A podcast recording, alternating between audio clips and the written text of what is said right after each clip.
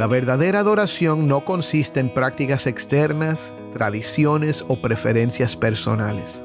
Es una actitud del corazón que se manifiesta en espíritu y en verdad. La verdadera adoración es un llamado a rendir culto a Dios en todo lo que somos y todo lo que hacemos.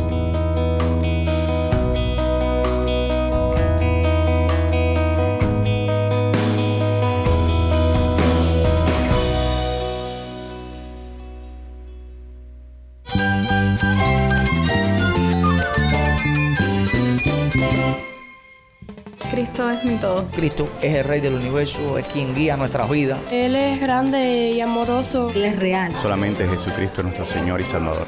Es mía quien me fortalece. En Cristo Jesús hay esperanza, hay paz. Y nuestro Dios es un Dios de rescate.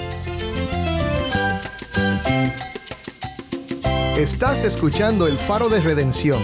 Cristo desde toda la Biblia, para toda Cuba y para todo el mundo.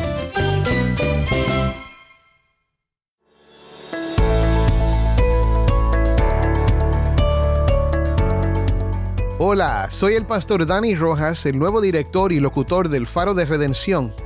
Gracias por acompañarme hoy. Hoy iniciamos una serie nueva que hemos titulado Creados para Adorar. ¿Qué es la adoración? ¿Por qué adoramos? ¿Es necesario adorar? ¿Cómo debemos adorar a Dios? Estas son preguntas importantes que cada creyente en Cristo debe hacerse y saber contestar. Esta semana estaremos hablando de la adoración y viendo que esta es la razón por la cual fuiste creado.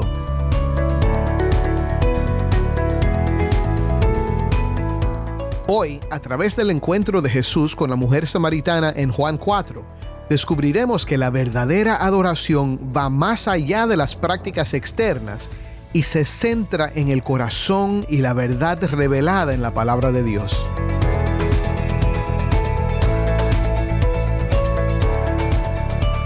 Así que, si tienes una Biblia, busca Juan 4, 20 al 24 y quédate conmigo para ver a Cristo en su palabra.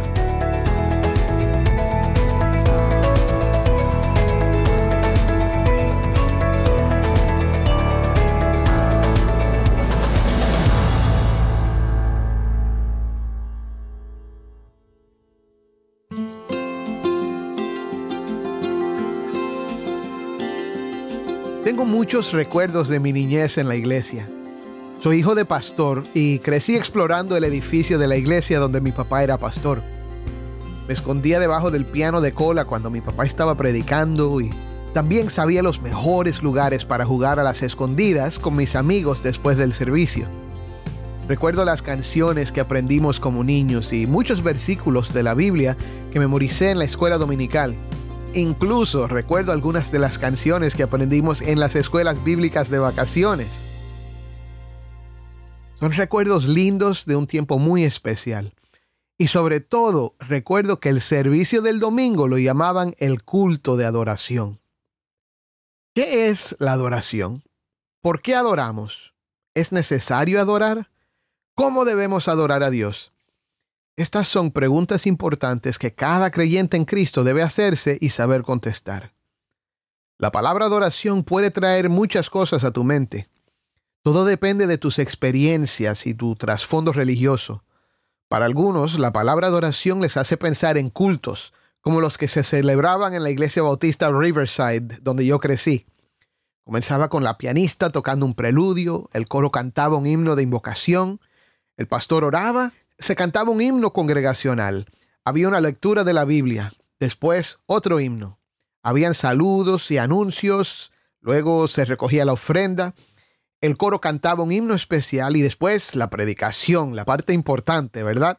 Y a veces celebrábamos la Santa Cena y a veces había bautismos. Cantábamos himnos en el culto y nunca coritos. Esos eran para las reuniones de niños y jóvenes.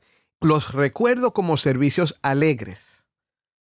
Para algunos, la palabra adoración les hará recordar servicios litúrgicos, con lecturas antifonales y oraciones escritas y un mensaje breve que tal vez se basaba en una de las varias lecturas bíblicas. Si vienes de una iglesia como estas, quizás celebraban la cena del Señor todos los domingos. Para muchos, la palabra adoración les hace pensar en un tipo de música. Si eres de un trasfondo pentecostal, quizás recuerdes la adoración y la alabanza como un tiempo de celebración y mucho gozo, y a la vez de una búsqueda apasionada por la presencia del Espíritu Santo y el fuego pentecostal.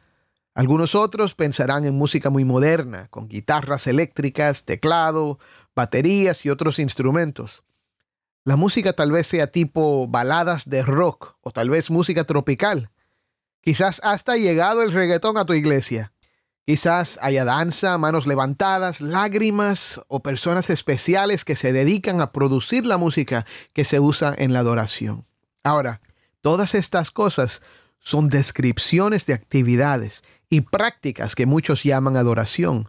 Pero la pregunta, ¿es esto la adoración? Cuando hablamos de adoración, ¿de qué estamos hablando? ¿Del culto entero?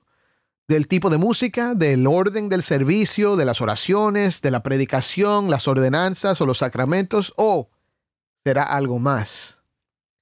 Para comenzar la serie vamos a meditar en un pasaje del Evangelio, según San Juan, que se encuentra en el cuarto capítulo. Taimí nos acompaña desde Bauta, Cuba, con la lectura de hoy. Esto es Juan 4, del 20 al 24. Nuestros padres adoraron en este monte, y ustedes dicen que en Jerusalén está el lugar donde se debe adorar. Jesús le dijo, Mujer, cree lo que te digo. La hora viene cuando ni en este monte ni en Jerusalén adorarán ustedes al Padre. Ustedes adoran lo que no conocen, nosotros adoramos lo que conocemos, porque la salvación viene de los judíos. Pero la hora viene, y ahora es, cuando los verdaderos adoradores adorarán al Padre en espíritu y en verdad porque ciertamente a los tales el Padre busca que lo adoren.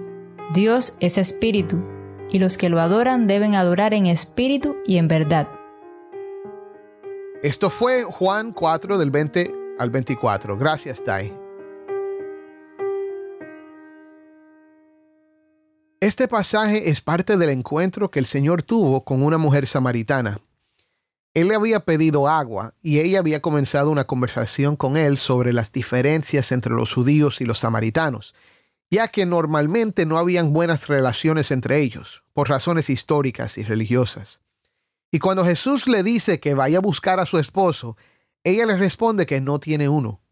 Y Jesús le dice que ha contestado bien porque ha tenido cinco esposos y el hombre con el que está viviendo ahora no es ni siquiera su esposo al verse sorprendida por este conocimiento que Jesús tiene de su vida, que no debe tener, se da cuenta que está en la presencia de un profeta y le hace el comentario que leímos en la lectura.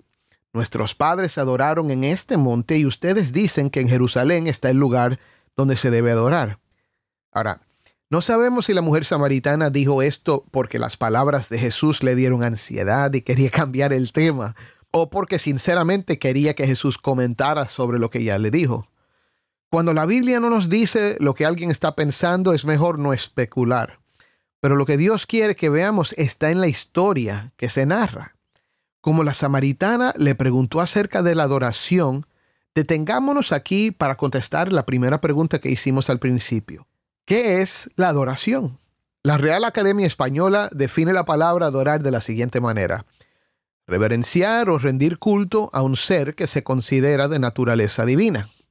Por supuesto, esta es una definición secular, pero es importante comenzar aquí. La adoración no es algo que solo hacen los cristianos, es lo que se hace para reverenciar o rendir culto a un ser que se considera de naturaleza divina. En otras palabras, según esta definición, es lo que hacemos para reverenciar a Dios. Todas las religiones tienen maneras de hacerlo. Esto incluye ofrendas, sacrificios, votos, oraciones y a veces rituales misteriosos o peregrinajes a lugares especiales. De hecho, la palabra griega que se traduce como adoración significa besar la mano, un acto de reverencia que se le hacía a un ser superior. Así que la definición no está equivocada. ¿Por qué incluyo entonces esta definición, mi hermano? Porque esa es la idea que la mujer samaritana tenía en mente con su comentario. Y en la tradición de los samaritanos, la manera de reverenciar a Dios era a través de las oraciones y los sacrificios que se ofrecían en el monte Gerizim, el monte que ella indicaba. Los judíos reverenciaban a Dios a través de sacrificios y oraciones, pero en Jerusalén.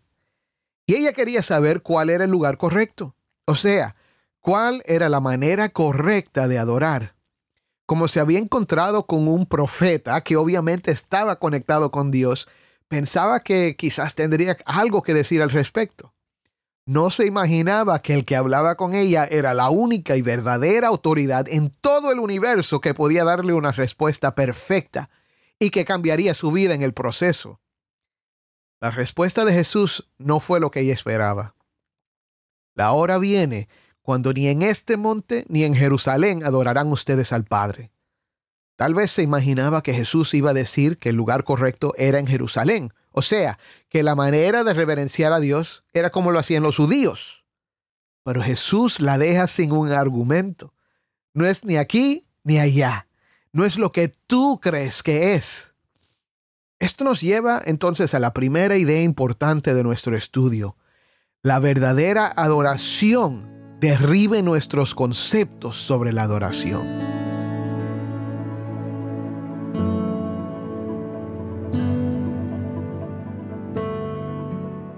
No es ni aquí ni allá, dice el Señor. La adoración verdadera es mucho más que las ideas humanas y los esfuerzos humanos para acercarse a Dios o para hacerle reverencia. Es más, Dios quiere derribar todas esas ideas equivocadas. Déjame explicar. Quizás algunos estén escuchando hoy y ya tengan ideas muy claras en sus mentes de lo que es la adoración. La adoración es lo que hacemos en mi iglesia. Si no se hace así, no es adoración. Y casi siempre estamos hablando de qué? De tradiciones y prácticas humanas. No sé cuántas veces he oído a alguien comentar, a mí no me gusta la adoración en esta iglesia. Pero, ¿de qué están hablando? Casi siempre tiene que ver con ciertas cosas, la selección de canciones que se cantaron, o la manera en que las cantaron, o el estilo de la música que usaron, o que no cantaron lo suficiente, o que cantaron demasiado. Y mi hermano, escúchame, la música no es adoración. Y eso lo voy a decir otra vez. La música no es adoración. Recuerdo una vez que yo estaba en una iglesia pentecostal donde me habían invitado a cantar. Y era una iglesia puertorriqueña. La música era bien movida y la gente estaba gritando y saltando. Tremenda fiesta. Yo, sin embargo, estaba orando y buscando del Señor cuando una mujer me tocó en los hombros y me dijo, hermano, ¿y usted no adora a Dios? Yo estaba alabando y adorando con mi oración, pero ella no lo percibía, porque no era la forma que ella esperaba. La verdad es que hay pocas formas modernas de adorar que hubieran parecido normales para unos cristianos de los años 1500 o los años 400 después de Cristo la manera en que lo hacemos nosotros ahora, las formas que usamos, son innovaciones de los últimos siglos. Volviendo entonces al texto, Jesús le dice que los samaritanos adoran lo que no conocen y los judíos adoran lo que conocen, porque la salvación viene de los judíos. En otras palabras, hay maneras de adorar que son el resultado de la ignorancia y hay una adoración verdadera que viene por revelación de Dios. Esta es la segunda idea importante. La verdadera adoración es espiritual y es conforme a la verdad de Dios.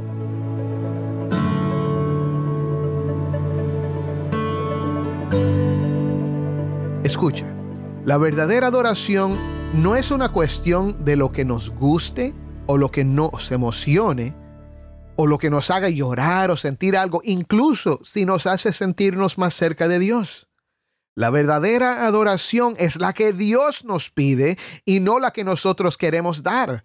Es una adoración que está basada en las escrituras, la revelación de Dios al hombre. Y esto es muy importante porque la adoración no es para ti, es para Él, para su gloria y su honra. La verdadera adoración conforme a los deseos de Dios es de bendición para nosotros, pero no es para nosotros. Y ahora, mira lo que dice Jesús. La hora viene y ahora es cuando los verdaderos adoradores adorarán al Padre en espíritu y en verdad, porque ciertamente a los tales el Padre busca que lo adoren. Dios es espíritu y los que lo adoran deben adorar en espíritu y en verdad. Jesús aquí está profundizando la idea. Primero, los verdaderos adoradores adoran al Padre en espíritu.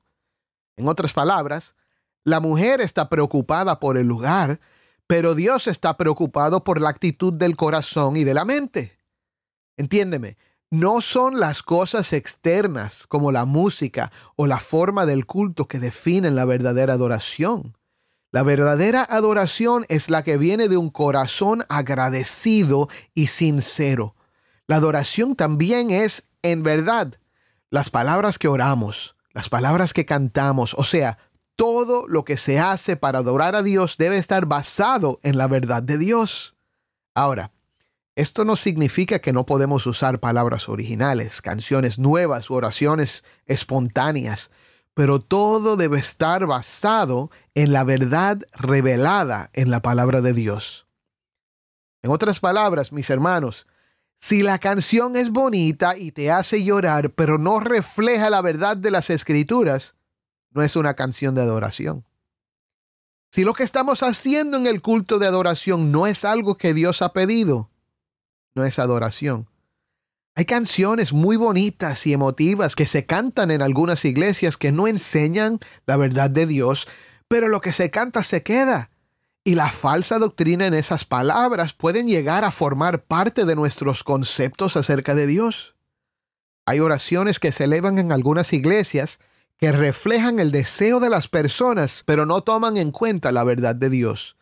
Hay predicaciones que tienen mucho contenido psicológico, consejos prácticos, o que tienen ideas espirituales que son una distorsión imaginativa de la idea original del texto. Pero si no están ofreciendo la verdad de Dios, escúchenme, no es adoración. Jesús dice que el Padre está buscando adoradores que le adoren en espíritu y en verdad. Es muy importante entender lo que Jesús está diciendo aquí. Esto no se trata de una recomendación para transformarte en el tipo de persona que Dios está buscando. No quiero que lo oigas de esa manera. Simplemente es una declaración de que Dios buscará a personas que serán adoradores en espíritu y en verdad. Filipenses 1.6 nos enseña que el que comenzó en ustedes la buena obra, la perfeccionará hasta el día de Cristo Jesús. Y lo que Dios está haciendo a través de la interacción con la mujer samaritana es para buscarla. Ella no sabía que Dios la estaba buscando. Tenía comentarios, tenía preguntas, pero era el Espíritu de Dios que estaba obrando en ella para revelarle a Cristo. Cuando Jesús termina sus palabras, la samaritana dice lo siguiente, sé que el Mesías viene, el que es llamado Cristo. Cuando Él venga, nos declarará todo. Y Jesús le dijo, yo soy el que habla contigo. Ahora la historia nos muestra que Dios usó esta conversación para crear sed espiritual en ella y para saciarla en Cristo. ¿Y cómo respondió la mujer a esta revelación? Salió corriendo a contarles a todos lo que había conversado con un hombre que le había contado todo lo que ella había hecho. Los invitó a ir a conocerlo el resultado fue que muchos samaritanos creyeron en Jesús por el testimonio de esta mujer. Mi hermano, mi hermana, la mujer samaritana comenzó con un concepto de la adoración que Cristo derribó. Jesús le mostró que la adoración era espiritual y conforme a la verdad de Dios. El resultado fue que, por la obra del Espíritu Santo, ella se convirtió en una verdadera adoradora con gozo espiritual, respondió a Dios creyendo en Jesús y con este mismo gozo proclamó que Jesús era el Mesías, el Cristo. Esto nos lleva entonces a la última idea importante de este pasaje. La verdadera adoración es una respuesta sincera a la obra del Padre en nosotros por medio de Cristo en el poder del Espíritu Santo. Escúchame, esto no se puede fabricar. No hay acordes mágicos que produzcan esto en nosotros. No hay un estilo de música, no hay liturgia, no hay un orden de culto o forma de expresión religiosa que nos haga verdaderos adoradores. es solo la obra de Cristo en ti. Cuando Dios te muestra tu pecado y tu culpabilidad delante de Él, eso te destroza.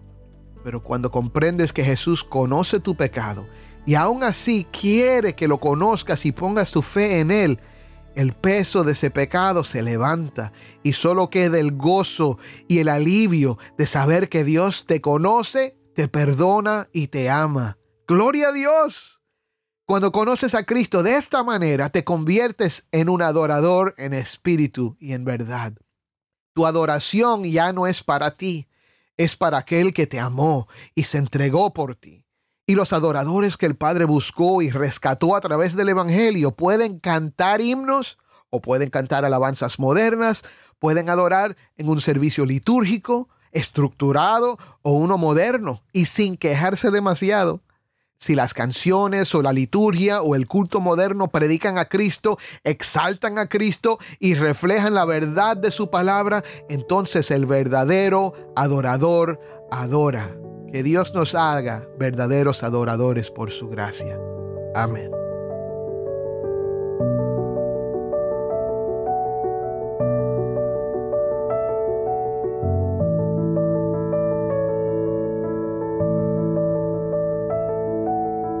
Soy el pastor Dani Rojas y esto es el faro de redención. La verdadera adoración no consiste en prácticas externas, tradiciones o preferencias personales. Es una actitud del corazón que se manifiesta en espíritu y en verdad. Espero que hoy, a través del encuentro de Jesús con la mujer samaritana, hayas aprendido que la verdadera adoración tampoco está limitada a un lugar físico, sino que es una conexión espiritual con Dios que se encuentra en nuestro Señor Jesucristo, revelada en su palabra. Al derribar nuestras propias concepciones de la adoración y buscando la adoración en espíritu y en verdad, podemos experimentar una adoración auténtica que honra y exalta a Cristo y transforma nuestras vidas. La verdadera adoración es un llamado a rendir culto a Dios en todo lo que somos y todo lo que hacemos. Oremos juntos para terminar. Padre, te damos gracias porque tú nos buscas y nos hallas a través de Cristo Jesús. Yo te pido primeramente por los que están escuchando hoy, que quizás como la mujer samaritana han estado preocupados por cosas externas. Pero Señor, te pido que hoy hayan entendido que la verdadera adoración es una respuesta a ti. Es la gratitud que sentimos de que tú nos hayas revelado nuestro pecado, pero a la misma vez nos hayas mostrado que Cristo nos quiere salvar, que tú nos amas y que podemos ser hijos tuyos por medio de nuestra fe en Cristo Jesús. Señor, te pido también por los que están escuchando hoy y todavía no entienden. Señor, que esta palabra hoy sea una, una, semilla en sus corazones y que produzca fruto.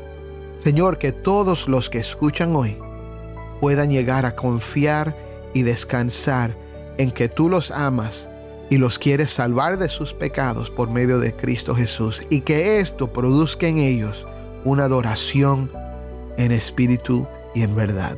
Te damos gracias por lo que estás haciendo, por lo que has hecho y por lo que harás en el nombre de Cristo. Amén.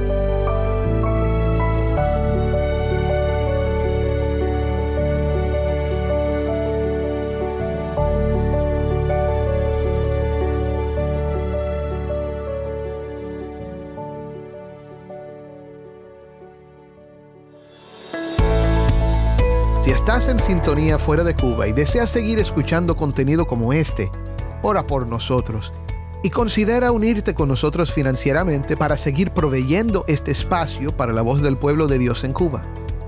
Para más información sobre el faro y sobre cómo puedes ayudar, visita nuestra página web elfaroderedención.org. elfaroderedención.org. ¿Tienes una historia que contarnos sobre cómo el faro de redención está impactando tu vida?